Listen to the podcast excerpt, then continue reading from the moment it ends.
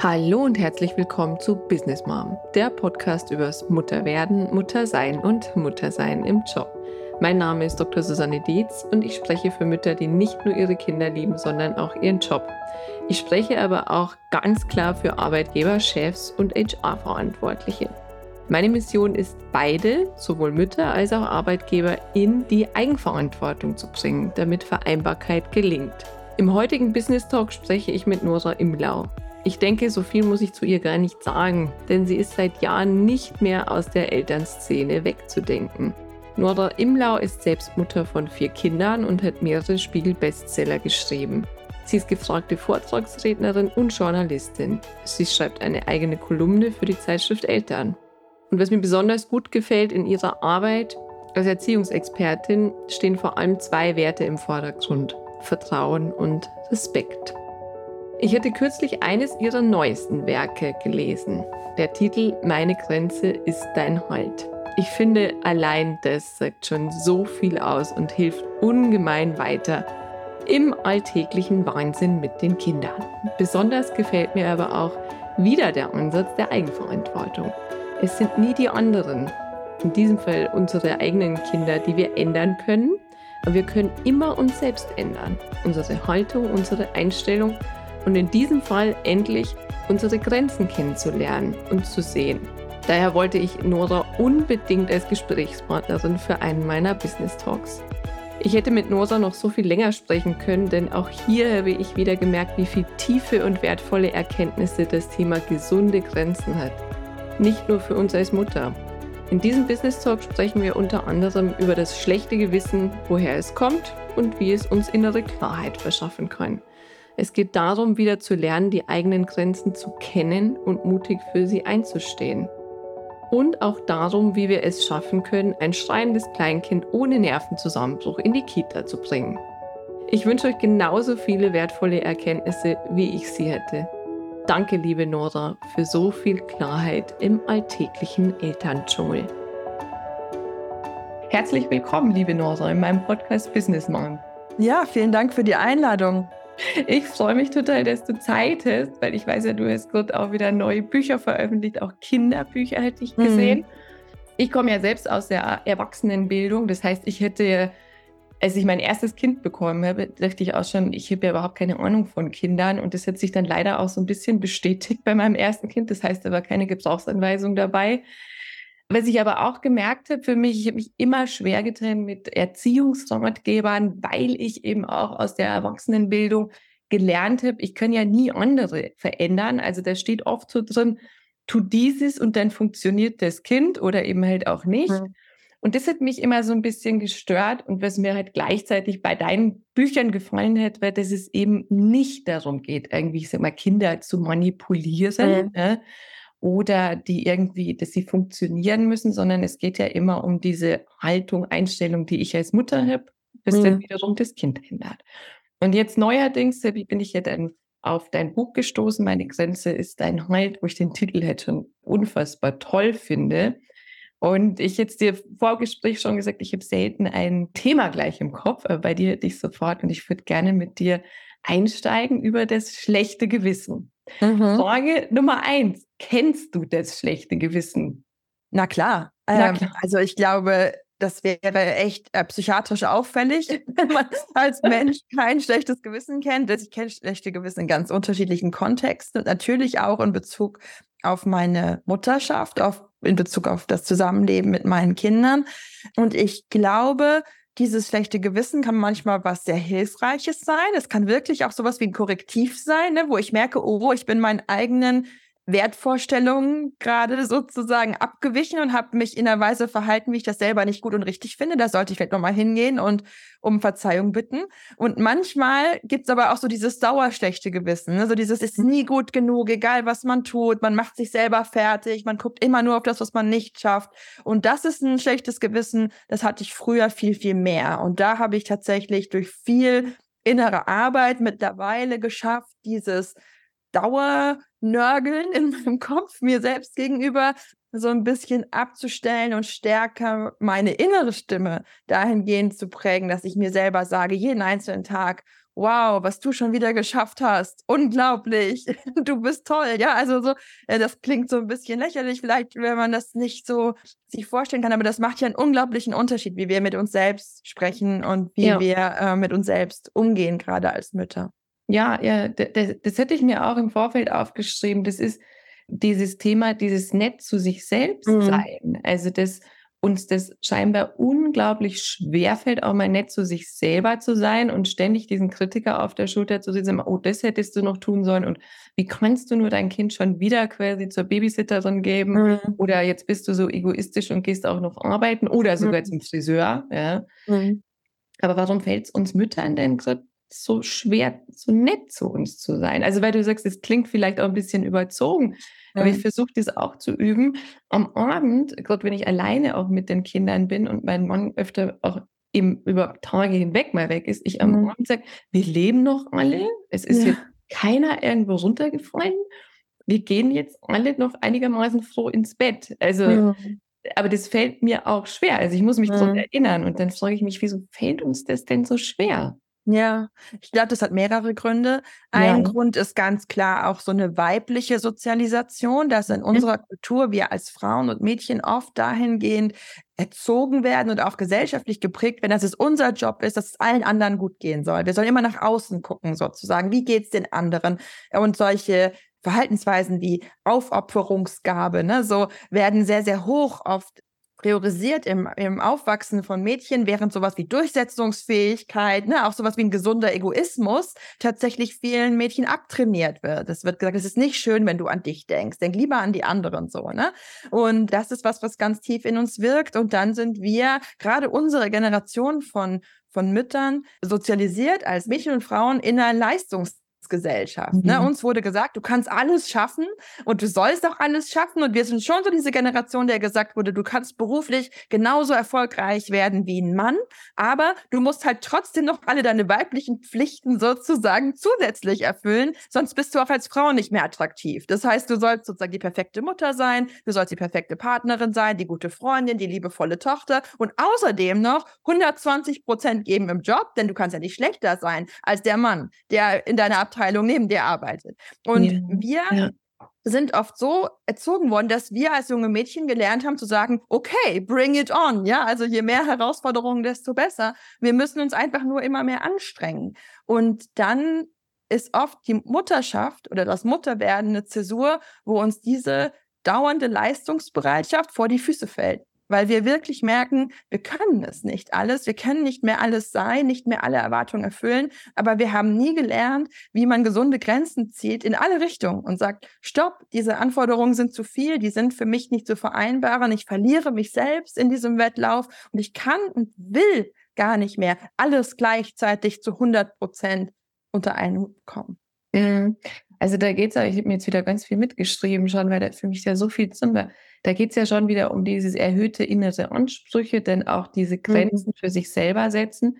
Aber ich glaube, es ist oft dieses, dass wir diese Grenzen überhaupt ja nicht kennen. Oder wir genau, merken, wir haben verlernt, die zu spüren. Also alle Kinder kommen auf die Welt und haben in den ersten Lebensjahren eigentlich die Entwicklungsaufgabe, sozusagen ihre Identität zu entdecken, zu erkennen, wer bin ich und wer bist du. Und ich bin eine andere Person als meine Mutter. Das ist ein ganz wichtiger Entwicklungsschritt, so mit zwei Jahren ungefähr da gehört dann auch das Entwickeln der eigenen persönlichen Grenzen dazu, dass Kinder lernen zu spüren, was tut mir gut, was will ich, was will ich nicht und diese Grenzen zu wahren. Und Kinder, die keine Angst haben, die keinen Druck von außen erfahren, anders zu sein, als sie sind, die wahren diese, diese Grenzen ganz intuitiv und zeigen, stopp, Nein, das will ich nicht. Aber vielen von uns wurde eben in diesem Alter gespiegelt, oh, das ist jetzt aber nicht schön. Ne? Jetzt mach das doch der Mama zuliebe. Das macht mich jetzt aber traurig, wenn du jetzt Nein sagst. Die Oma wünscht sich das jetzt aber. Ne? Also so diese ganzen kleinen Korrekturen, wo wir intuitiv Grenzen gezogen haben und wo jemand anderes sagt, das ist aber jetzt nicht gut, mach das mal anders. Ja, geh mhm. mal über deine Grenze.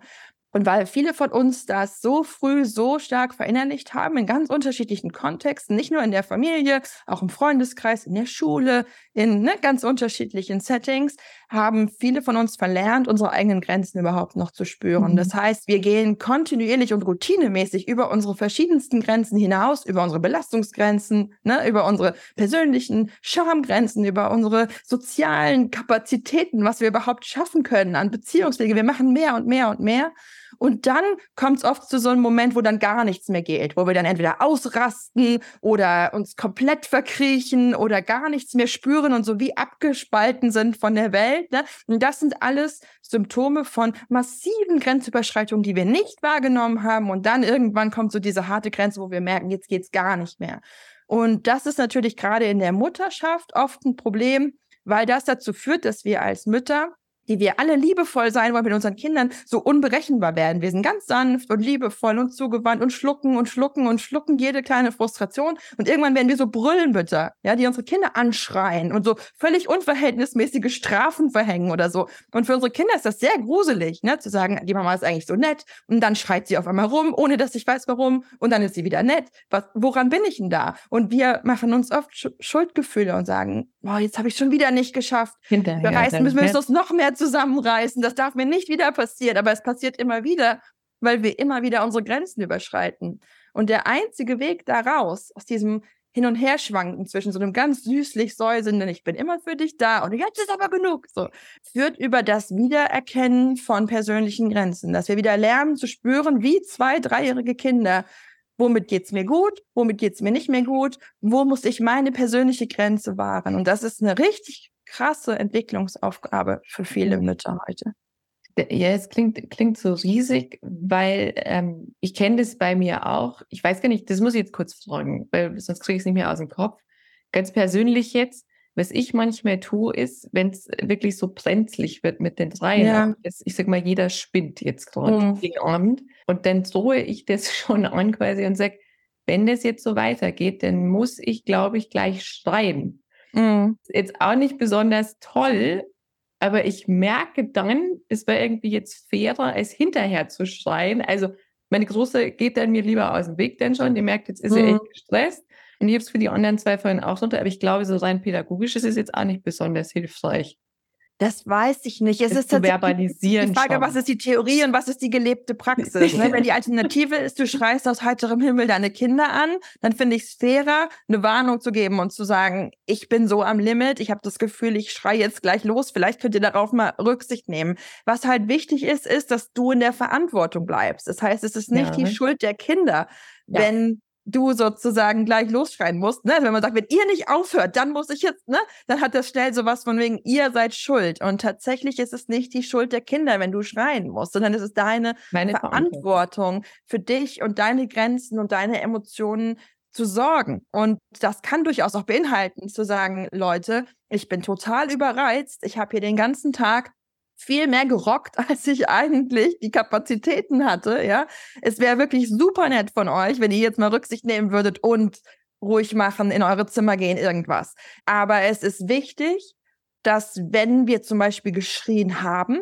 wir nicht im Nachhinein den Kindern noch sozusagen so die Schuld zuschanzen mhm. und zu sagen, das lag auch daran, dass du nicht ruhig sein konntest und es ist deine Schuld, denn du hast mich so genervt, ja, sondern ja, es ist ja. immer unsere eigene Verantwortung für unsere Emotionen ja, zu sorgen und die Verantwortung zu übernehmen. Und das heißt nicht, dass es nicht trotzdem auch sehr, sehr, sehr anstrengend sein kann mit Kindern, insbesondere mit Kindern, die sehr temperamentvoll sind oder gerade in einer sehr herausfordernden Entwicklungsphase sind. Es geht nicht darum zu sagen, wir nehmen die Schuld von den Kindern und packen die Schuld auf die Mütter. Es geht darum, aus der Schuldfrage rauszukommen, aber rein in die Verantwortung dafür mhm. zu sagen, ich als erwachsene Person habe die Verantwortung zu lernen, wie ich mit meinen Emotionen umgehe. Aber das geht nicht über Zusammenreißen und ich muss es nur wollen und Selbstdisziplin, sondern das geht über Sanftheit und mhm. Großzügigkeit mir selbst gegenüber und meinen Kindern gegenüber. Und es geht über Abschied von Perfektionismus. Ne? Wenn ich kurz davor bin, meine Kinder anzuschreien und ich bitte sie ruhiger zu machen und sie machen nicht ruhiger, dann finde ich es allemal sinnvoller zu sagen, wisst ihr was, wollt ihr nicht einen Film gucken? Ja, als zu sagen, ich raste jetzt aus. Ne? Also ich kann meinen Kindern auch ja. Brücken bauen in ein Verhalten, ja. das mir wiederum Pausen gibt und muss nicht durchpushen mit dieser mir von der Leistungsgesellschaft eingeimpften Idee, dass ich nur hart genug arbeiten muss, um das auch ohne Medien zu schaffen. Weißt du, was ich meine? Also mhm. ich darf es mir auch leicht machen, wenn es mir hilft, freundlich zu mir selbst und meinen Kindern zu sein. Es ist ja wieder, da kommt ja wieder das schlechte Gewissen. Ja. Wenn ich jetzt quasi denke und diesen Satz hätte ich früher ja auch so, um Gottes Willen, meine Kinder dürfen natürlich nicht Fernsehen. Das mhm. hat sich dann relativ schnell mit dem zweiten Baby ja. aufgelöst. Weil am Anfang, ich habe sie dann zumindest am Anfang noch gestillt und ich habe gemerkt, ich äh, krieg's nicht hin. Wenn ständig mhm. dann das andere Kind noch irgendwie an mir zerrt und überhaupt, mhm. dann darf sie jetzt 20 Minuten gucken. Und das hat sich dann leider auch immer mehr ausgeweitet, mhm. bis ich aber gemerkt habe, eben wie du sagst, es hat sich dann trotzdem in Balance gehalten. Mhm. Also es wäre, glaube ich, schwieriger gewesen, diesen überhöhten Anspruch dann zu mhm. Das finde ich sehr, sehr spannend, weil du das vorhin auch sagtest, die eigenen Grenzen dazu erkennen, ist eine Entwicklungsaufgabe. Und jetzt wird wahrscheinlich jeder bei uns, also dieses Thema Abgrenzung nach außen hin, aber auch zu mir selber, sagen wir mal so Mini-Steps. Wie kann man denn da anfangen? Wenn man sagt, okay, ja. das ist eine Entwicklungsaufgabe bei mir, aber das ist nichts, was jetzt innerhalb von drei Tagen geschieht. Aber was wären denn so erste Tipps, die du geben würdest? Ja, wir alle haben ja unterschiedliche Grenzen. Mhm. Und die Grenzen, die wir noch oft so mit am leichtesten wieder lernen können zu erspüren, sind wirklich körperliche Grenzen. Ne? Also wir erreichen ja beispielsweise immer wieder über den Tag so körperliche Grenzen von jetzt bräuchte ich eigentlich was zu trinken. Jetzt habe ich Hunger. Jetzt muss ich auf Toilette. Jetzt ist mir kalt. Jetzt ist mir warm. Ne? Solche Dinge. Und wir neigen oft dazu, gerade als Mütter, solche Körperwahrnehmungen wegzuschieben und zu sagen, jetzt nicht. Ich habe keine Zeit. Ich trinke nachher was. Ich gehe später auf Toilette ja, mir ist eigentlich kalt, aber bevor ich jetzt aufstehe und eine Jacke hole und mein Kind vielleicht weint, dann friere ich halt. Also, ne, solche, solche Sachen. Und da sich selber so richtig bewusst vorzunehmen, zu sagen, so wie ich bei meinem Kind auf seine basalen Grundbedürfnisse achte und schaue, dass mein Kind genug trinkt und genug isst und ne, nicht friert, nicht, nicht, nicht übermäßig schwitzt, nehme ich mir richtig vor, wann immer ich in meinem Alltag wahrnehme, ne, ich mache so einen regelmäßigen Körpercheck. Man kann sich das wirklich im Handy einstellen. Einmal in der Stunde poppt so ein Signal auf, ja, und ich checke einmal kurz, wie geht's mir körperlich? Habe ah, ich Hunger? Okay. Habe ich Durst? Ist mir kalt? Muss ich auf Klo? Ja. Und dann tatsächlich sich zum Prinzip zu machen, zu sagen, wenn ich da irgendwas wahrnehme, ja, dann handle ich. Dann hat das die erste Priorität. Und auch wenn ich ein kleines Kind habe und auch wenn ich zwei Kinder habe und auch wenn es vielleicht in der Situation gerade nicht perfekt passt, meine Bedürfnisse sind wichtig. Ich würde nicht von einem dreijährigen Kind erwarten, nicht auf Toilette zu gehen, wenn es muss. Und ich muss es auch nicht von mir erwarten, ja. Und das sind so allererste Übungen, ne? die körperlichen Bedürfnisse wieder zu priorisieren. Und ich merke das bei mir immer noch, dass ich oft so einen kurzen inneren Dialog habe, dass ich sozusagen merke, mir ist kalt und ich sitze mit meinen Kindern irgendwo und spiele. Und dann ist so meine wahre Körperwahrnehmung, mir ist kalt und mein erster Impuls ist zu sagen, ach egal, wir mhm. spielen jetzt gerade, ist egal. Und dann dagegen anzugehen, zu sagen, nein, ist nicht egal. Du hast dir versprochen, dass du dich um deine körperlichen Bedürfnisse kümmerst und du stehst jetzt auf und holst eine Jacke, das bist du dir wert. So, ja. Das sind solche inneren Dialoge, die man üben kann. Und dann kann man natürlich, das ist der schwerere Schritt, versuchen genauso sich um die seelischen Grundbedürfnisse zu kümmern. Zu sagen, ähm, wenn ich mir so meinen Alltag angucke, wie geht's mir mit meinen unterschiedlichen Bedürfnissen nach Nähe und Verbundenheit, nach Freiheit und Autonomie, nach Ruhe und Erholung. Und da liegt oft ganz viel im Argen. Und ganz viele Mütter trauen sich gar nicht dahin zu gucken, weil sie sagen, wenn ich einmal gucke, wie ich erschöpft bin, dann kann ich eigentlich aufhören ähm, zu liegen, weil ich, wenn ich einmal versuche, sozusagen dieser Erschöpfung ne, Raum zu geben, dann ja. stehe ich nie wieder auf. Und da ist es einfach auch wichtig, sich klar zu machen, wenn wir das fühlen, dann ist die Antwort darauf nicht durchzupushen, sondern wirklich zu schauen, was können wir im Alltag ändern. Und da helfen auch oft nicht diese viel beschworenen Fünf-Minuten-Pausen, sondern wir brauchen mal wirklich auch eine längere Zeit am Stück, wo wir ausruhen können, sodass wir dann auch wieder spüren, dass unser Körper nicht nur ruhen will, sondern auch ruhen will. Und da muss man natürlich je nach Lebenssituation, ne? wenn ich alleinerziehend bin, habe ich andere Möglichkeiten, als wenn ich eine Partnerin oder einen Partner habe. Wenn ich ein pflegebedürftiges Kind habe, habe ich andere Möglichkeiten, als wenn ich ein äh, gesundes Kind habe. Wenn ich ein Kind habe, das schon in Betreuung gehen kann, habe ich andere Möglichkeiten als vielleicht mit einem Neugeborenen. Aber ich sollte immer schauen, innerhalb meines Lebenskosmos, wie kann ich auch meine emotionalen Bedürfnisse angemessen würdigen, so wie ich die Bedürfnisse aller anderen Menschen auch würdige. Und es gibt ganz, ganz viele Mütter, die mir erzählen, dass, wenn sie so in klassischen Heteropartnerschaften leben, ihre Partner das ziemlich gut können. Dass sie dann mal sagen, ich gehe mal eine Runde Radfahren oder ich bin heute mal mit Freunden verabredet. Und dass die Mütter oft sagen, ich kann das so nicht. Das hat manchmal mit praktischen Sachen zu tun, wie ja, ich still ja noch, aber es hat auch viel mit so emotionalen Dingen zu tun. Ich nehme mir diesen Raum nicht. Ich bin doch die Mutter. Und da ist es, finde ich, ganz wichtig, in einen Dialog zu gehen und zu sagen, okay, lass uns das fairer aufteilen. Ja, wie viele Stunden hat jeder von uns pro Woche zur freien Verfügung und wann? Und dann mhm. stehen die im Kalender und dann sind die nicht verhandelbar. Und wenn du dann an dem Tag nicht rechtzeitig von der Arbeit kommst für meine Freizeit, dann haben wir echt ein Problem, weil das ein verbindlicher Termin ist, so wie andere Termine eben auch verbindlich sind. Ne? Und man muss da wirklich glaube ich, zu so einem neuen Selbstbewusstsein finden, zu sagen, es ist nicht so, dass meine Zeit als Mutter automatisch und per Definition der Familie gehört und ich muss sozusagen kämpfen um jede Stunde, die ich mir wieder zurückerobern will, sondern mein Partner, meine Partnerin hat ihre oder seine Zeit, ich habe meine Zeit und wir haben ein gemeinsames Kind und müssen uns aus, äh, mhm. auseinandersetzen damit, wer sich wann wie kümmert. Aber ich bin nicht sozusagen per Default das, das Elternteil, das eigentlich immer zuständig ist. Ja. Und ähm, ja. das sind Dialoge, die wir führen müssen und das sind dann Veränderungen und die sind nicht einfach, weil wir dagegen viele innere gesellschaftliche Prägungen angehen und weil natürlich auch viele Partnerschaften dann durchaus erstmal merken, oh, wir sind nicht ganz so gleichberechtigt, wie wir immer dachten, ja, in unserem ja. Denken und Fühlen, sondern es ist schon für viele Partner auch so eine Selbstverständlichkeit zu sagen, naja, meine Frau ist ja gerade zu Hause oder meine Frau arbeitet ja nicht so viel wie ich, erwerbstätig, äh, dann ist das ja klar, dass ich mir auch andere Freiheiten nehmen kann ja, als sie. Ja. Und dass halt mit Kindern zusammen sein, auch mit Kindern spielen, immer Arbeit ist. Und dass wir da absolut Anspruch haben sollten auf gesetzlich festgeschriebene Ruhezeiten, wenn du so willst.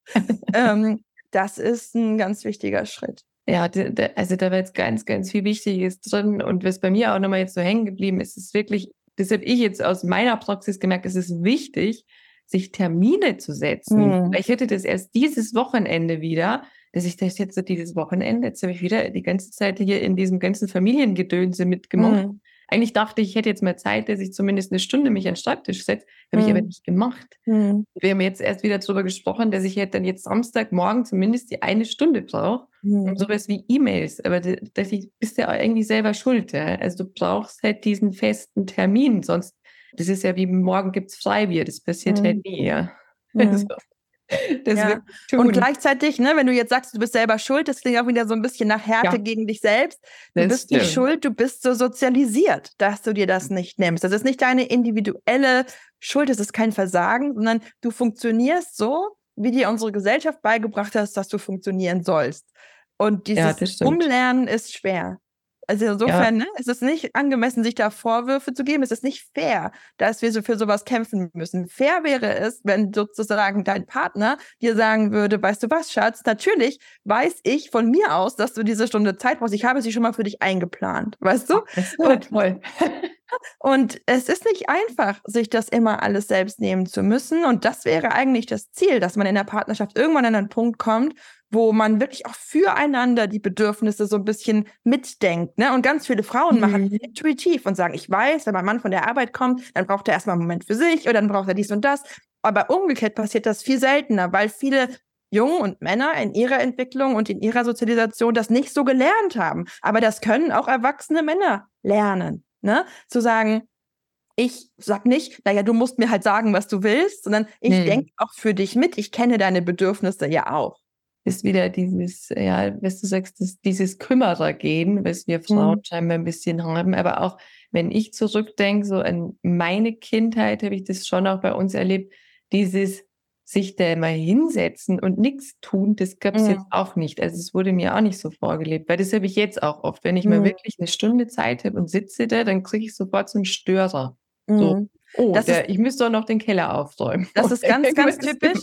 Das ist ganz, ganz typisch, insbesondere für weibliche Sozialisation, aber insgesamt für Aufwachsen in der Leistungsgesellschaft, dass wir bestimmte Tätigkeiten so moralisch bewerten. Ne? Also es gilt immer als moralisch wertvoller, was zu tun, als sich auszuruhen. Und Pausen sind oft etwas, was man sich in der Leistungsgesellschaft verdienen muss. Und viele mhm. Mütter machen mit sich selber so Deals. Sie sagen, wenn ich die ganze Küche aufgeräumt habe, dann darf ich eine halbe Stunde hinsetzen und einen Kaffee trinken. So, ne? Also machen sich selber so, so Regeln. Und das ist gefährlich, denn ja. Pausen sind ein Grundrecht. Wir haben immer ein Recht auf Pausen, wenn wir sie brauchen, unabhängig davon, wie viel wir schon geschafft haben an einem Tag.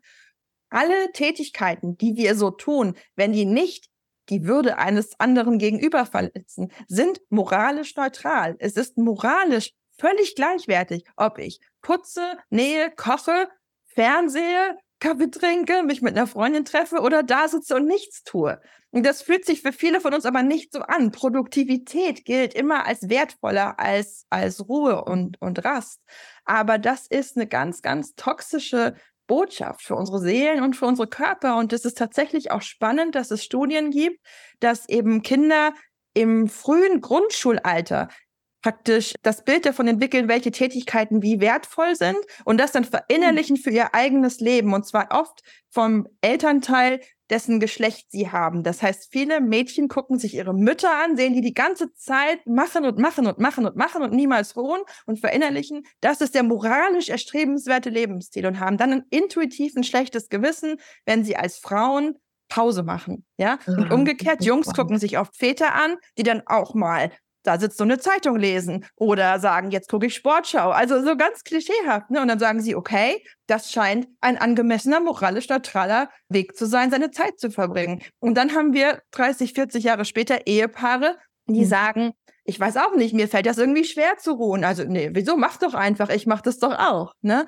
Und insofern, wenn wir es lernen, heute als Mütter, uns Pausen zu nehmen und zwar durchaus auch sichtbar für unsere Kinder Pausen zu nehmen, dann prägen wir sozusagen ihr Bild davon, wie man legitim Zeit verbringt als erwachsener Mensch. Und wenn du Töchter hast, ja, und du zeigst deinen Töchtern, als Mama ist es völlig richtig und wichtig, auf dem Sofa zu sitzen, sich die Nägel zu lackieren, äh, Zeitung zu lesen, Switch zu spielen, was immer du halt machst, um dich zu entspannen lebst du ihnen vor, dass sie das ja. auch dürfen, wenn sie groß sind. Und das ist ein ganz, ganz großes Geschenk, was wir unseren Kindern damit machen. Ja, das stimmt. Ich habe aber auch gemerkt, ich habe das relativ spät, ich musste mir dieses Thema mit den Grenzen, ich glaube, ich kann es immer noch nicht besonders gut, aber ich musste mir das auch echt erarbeiten, weil ich glaube, ich habe die erste Zeit mit meiner ersten Tochter immer performt sag ich mal. Mhm. Die hat mich nie schwach gesehen. Mhm. Und dann war ich eben mit der zweiten Tochter schwanger, das war auch noch im Sommer und ich weiß nicht, ich hatte diesen riesigen Bauch mhm. und einfach so, ja, Sommerschwangerschaft hält. Und ich konnte nicht mehr. Und dann habe ich zu mhm. meiner Tochter gesagt, also hat sie mich eben wieder Aufträge verteilt und sie bräuchte jetzt dieses mhm. und jenes und das jetzt auch noch und überhaupt. Und dann habe ich eben gesagt, ich, Moment, ich, ich kann jetzt gerade nicht mehr. Jetzt, jetzt geht es nicht mehr. Und da habe ich das dann auch kurz erklärt, wie es mir geht gerade. Es ist mir viel zu heiß und ich weiß nicht, hat sie mich so angeguckt und meinte so, okay, wenn es dir dann wieder besser geht, kannst du mir dann die Gurke schneiden mhm. und ging. Und dann dachte ich mir, wenn ich das früher gewusst hätte. Ja. Mhm. Also sie wäre dann irgendwie völlig im Reim dann auch mit sich. Und dann ja. so, okay, jetzt kann ich das einordnen, dann machen wir es jetzt später.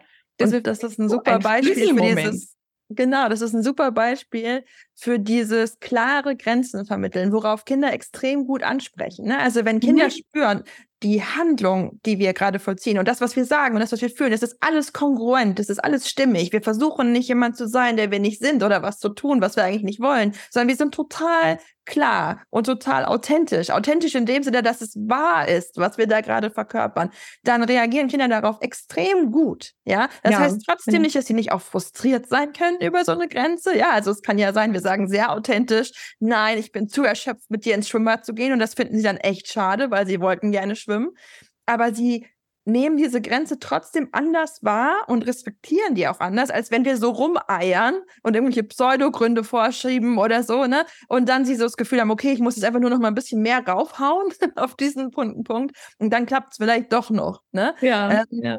Also wenn wir erleben, dass unsere Kinder so Eltern beschreiben das oft so, so keine Grenze akzeptieren können und immer nochmal und nochmal und nochmal nachhaken. Dann liegt das oft daran, dass wir selber nicht so klar sind in unseren mhm. Grenzen. Das heißt nicht, dass wir es nicht unbedingt klar sagen, aber dass wir nicht auch wirklich klar dahinter stehen und mit dieser ganz großen Authentizität sagen, stopp, ich kann das jetzt nicht. Ja, ja genau ja. wie du das gemacht hast. Und das ist ein ganz wertvoller Schritt und ein ganz wertvoller Moment, sowas zu entdecken. Aber es ist eben auch was, wo viele von uns gar nicht so einen Erfahrungsschatz mit mhm. haben. Ne? Ganz wenig Erinnerungen aus der eigenen Kindheit und Jugend, wo dieses klare Grenzen waren, willkommen war und gut war und richtig war.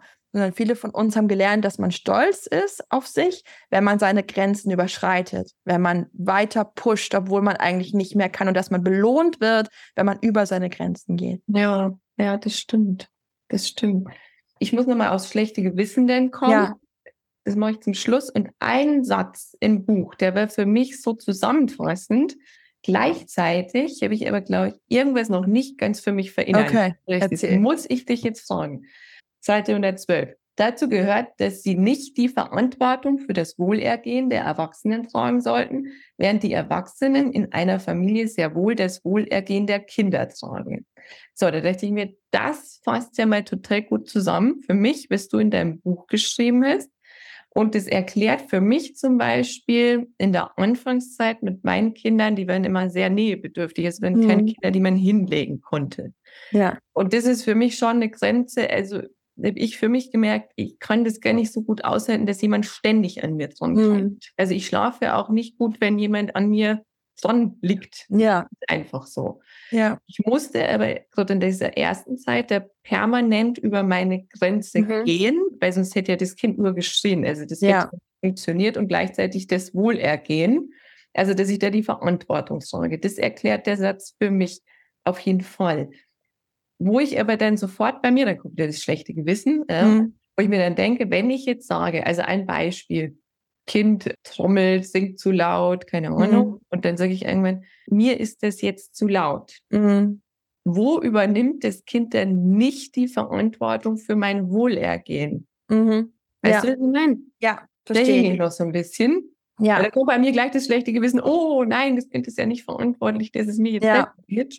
Ja, Okay, nee, also das ist eine, eine super Frage. Ich, genau, also dieser Satz, dass wir die Verantwortung für das Wohlergehen unserer Kinder tragen und unsere Kinder nicht das, die Verantwortung für mhm. unser Wohlergehen tragen, der ist deswegen wichtig, weil er zeigt, dass wir in der Familie zwar das gleiche Recht auf Würde haben, aber trotzdem unterschiedliche Positionen. Wir als Erwachsene haben sozusagen die Führungsrolle inne und sind verantwortlich für unsere Bedürfnisse und ein Stück weit für die Bedürfnisse unserer Kinder. Unsere Kinder sind verantwortlich für ihre Bedürfnisse, aber nicht für unsere sozusagen. Ne?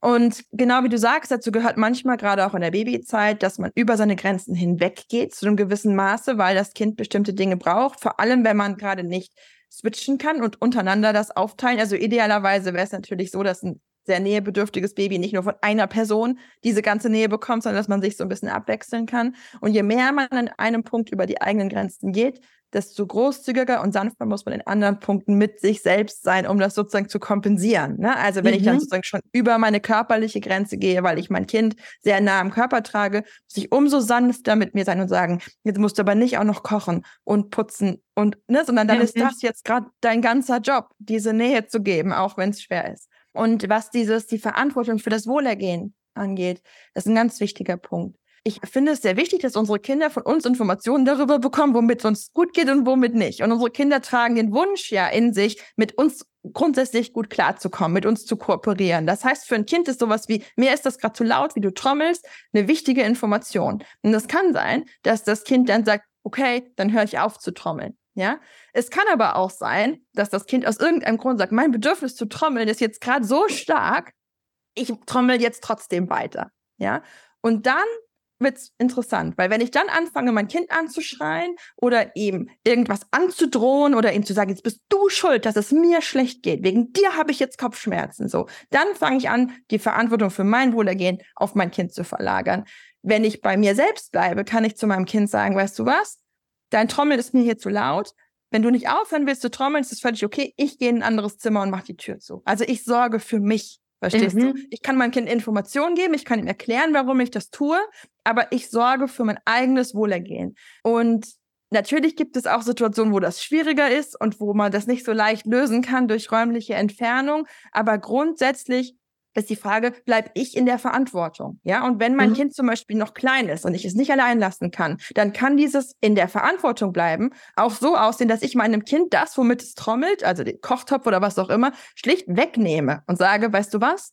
Ich halte es jetzt gerade nicht aus. Ich sorge jetzt dafür, dass dieses Trommeln aufhört. Und dann kann es sein, das Kind ist frustriert und wütend und findet es total blöd von mir und ich kann versuchen, ihm eine Alternative anzubieten oder auch nicht. Aber ich fange nicht an, das Kind so subtil zu beschämen und ihm das Gefühl zu geben, es hat jetzt was gemacht, womit es mir schlecht geht und es ist daran schuld. Ah ja, okay. Leuchtet das dir ein? Ein Thema, ja. Verstehe, verstehe. Oh ja, also tausend Dank dafür. Jetzt ist dir Sehr das gerne. viel klarer. Weil das, ja. das ist wirklich die, für mich so die Kernessenz vom Buch. Dieser mhm. Satz, der war für mich so prägnant. Ja. Gleichzeitig hing ich dann, weil ich, das ist jetzt wieder so mein eigenes Ding. Das ja. ist dein eigenes dann, Thema mit dem schlechten Gewissen, ne? Mit dem schlechten das, Gewissen, deswegen genau. will ich, das will ich dich fragen. Ja, und das ist ein Thema, das ganz oft kommt. Ich habe das natürlich auch im Buch versucht, nochmal gut zu erklären, aber es hilft mir auch deine Rückmeldung, dass ich das vielleicht in einer weiteren Auflage nochmal klarer schreiben muss, was damit gemeint ist und was damit nicht gemeint ist, weil eben wir alle so darauf trainiert sind, alles mit diesem ja. schlechten Gewissen Ohr auch zu hören, ne? Ja, das ist, das ist ganz furchtbar. Also ich, übe mich ja auch noch dran. Das ist eine Lebensaufgabe. Ja, ich auch. das ist ja erleichternd. Ich hab, also ich hätte ja nur tausend Fragen. Ich hätte es mhm. ja schon gesagt. Aber ich mache jetzt eine letzte Frage, was ganz okay. Konkretes noch. Weil das kommt immer wieder, gerade auch dann in den Coachings, die ich mit den berufstätigen Müttern habe, ist dieses Thema, Kind in die Kita, in den Kindergarten bringen und es weint und es schreit und ich weiß mhm. aber gleichzeitig, ich muss jetzt dann wirklich pünktlich weg, ich kann jetzt nicht mhm. noch eine Stunde sitzen bleiben und dann bricht man regelrecht im Auto zusammen, wenn man sagt, ich, ich mhm. es wäre so furchtbar, das Kind hat so ja. weint und geschrien und es mhm. hat das Herz zerbrochen und gleichzeitig zerrt aber der Chef an mir. Mhm. Ich habe jedem schlechtes Gewissen gegenüber. Ich weiß, das ist eine ganz schwierige Frage eigentlich. Ja. Aber deine, deine Idee dazu. Ja. Zu so einer äh, Situation. Ich glaube, es ist wichtig, dass man eine Betreuung findet, wo man wirklich weiß, ich gebe mein Kind hier in gute Hände. Und das ist nicht immer so ganz leicht. Und gute Hände heißt auch nicht perfekte Hände, ja. Aber wenn ich wirklich weiß, bei der Tagesmutter, beim Tagesvater, in der Krippe, wo auch immer mein Kind betreut wird, da sind Menschen, die werden die Emotionen meines Kindes, egal wie schwierig die sein mögen, einfühlsam begleiten. Da wird mein Kind nicht alleine weinen gelassen, da wird mein Kind nicht beschämt für seine Tränen, da wird es nicht so weggewischt im Sinne von, ach, du hast doch keinen Grund, sondern da wird das Kind wirklich durch seinen Schmerz begleitet. Dann, finde ich, darf ich als Mutter oder auch als Vater mit gutem Gewissen sagen, mein Kind hat jetzt gerade Schmerz und es ist nicht allein. Es ist in den Händen einer Bindungsperson. Diese Bindungsperson bin nicht ich, aber es wird durch diese Bindungsperson gerade sozusagen aufgefangen, es erfährt Koregulation, es bekommt alles, was es braucht, nur gerade nicht von mir. Und mhm. das ist okay. Ja, also Kinder, die sind in der Lage, auch schon Babys, Bindungsbeziehungen mit mehreren Menschen einzugehen. Man geht davon aus, dass Babys in der Lage sind, fünf Bindungspersonen zu haben, zu denen sie unabhängige, starke Bindungen ausprägen, die sind nicht alle genau gleich stark. Und wir sind und bleiben in den meisten Fällen die primären Bindungspersonen. Mhm. Und deswegen wollen unsere Kinder am aller, aller, allerliebsten bei uns sein. Das ist total in Ordnung. Aber eine sekundäre Bindungsperson kann trotzdem ihr Bedürfnis nach Halt, nach Trost, nach Verbundenheit, nach Nähe, nach Bindung erfüllen und macht das im Normalfall dann eben auch. Mhm. Und insofern, wenn es um diesen reinen Abschiedsschmerz geht und wir wissen, er wird gut begleitet, dürfen wir mit gutem Gewissen darauf vertrauen, dass eine andere Bindungsperson das leisten kann. Mhm. Gleichzeitig sollten wir natürlich wach und aufmerksam bleiben, wenn ein Kind sozusagen regelmäßig sich sehr, sehr schwer tut mit der Trennung, auch beim Nachhausekommen sehr unglücklich wirkt, wenn auch uns rückgemeldet wird aus der Betreuung, dass das Kind eigentlich den ganzen Tag nicht richtig ins Spiel gefunden hat oder die ganze Zeit immer wieder geweint hat, dann müssten wir schon nochmal schauen, passt diese Einrichtung zu diesem Kind? Ist das Kind dort wirklich gut aufgehoben? Es gibt Kinder, die sind manchmal einfach überfordert beispielsweise mit dem Setting von ne, Krippen, die ein offenes Konzept haben, wo sehr viel durcheinander ist, dann werden die vielleicht besser aufgehoben in so einer kleineren, mhm. geschlossenen Einrichtung, also mit einem geschlossenen Konzept, solche Thematiken. Aber in den meisten Fällen ist es so, dass die Kinder uns sehr lieben, einen großen Abschiedsschmerz haben, diesen Schmerz zeigen, weil sie sich auch emotional sicher fühlen, diesen Schmerz zeigen zu können, begleitet werden und dann ins Spiel finden und uns fröhlich entgegenkommen, wenn wir nach Hause kommen und die Erzieherin oder der Erzieher erzählt uns, was die Kinder gemacht haben. Vielleicht kriegen wir ein Foto zugeschickt, ne, was sie gemacht haben. Und da dürfen wir dann wirklich auch sagen, Abschied und Schmerz und dunkle Gefühle dürfen in der Kindheit sein. Und wenn die begleitet werden, sind die für Kinder nicht traumatisch und schaden nicht ihrer Seele, sondern was wirklich blöd ist, für die kindliche Entwicklung ist unbegleiteter Trennungsschmerz. Von Herzen danke, dass du wieder mit dabei warst. Wenn du mehr zu Business Mom erfahren willst, dann besuch mich doch einfach auf Facebook, Instagram, LinkedIn oder Xing oder geh direkt zu meiner Business Mom Website unter www.businessmom.de. Dran denken, Sinn im Business schreibt man bei mir immer mit zwei N. Dort findest du alles zu meinem Podcast, zu mir und meiner Person, meinen Beratungen, Seminaren, Coachings, Büchern und auch Vorträgen. Ich freue mich auf dich.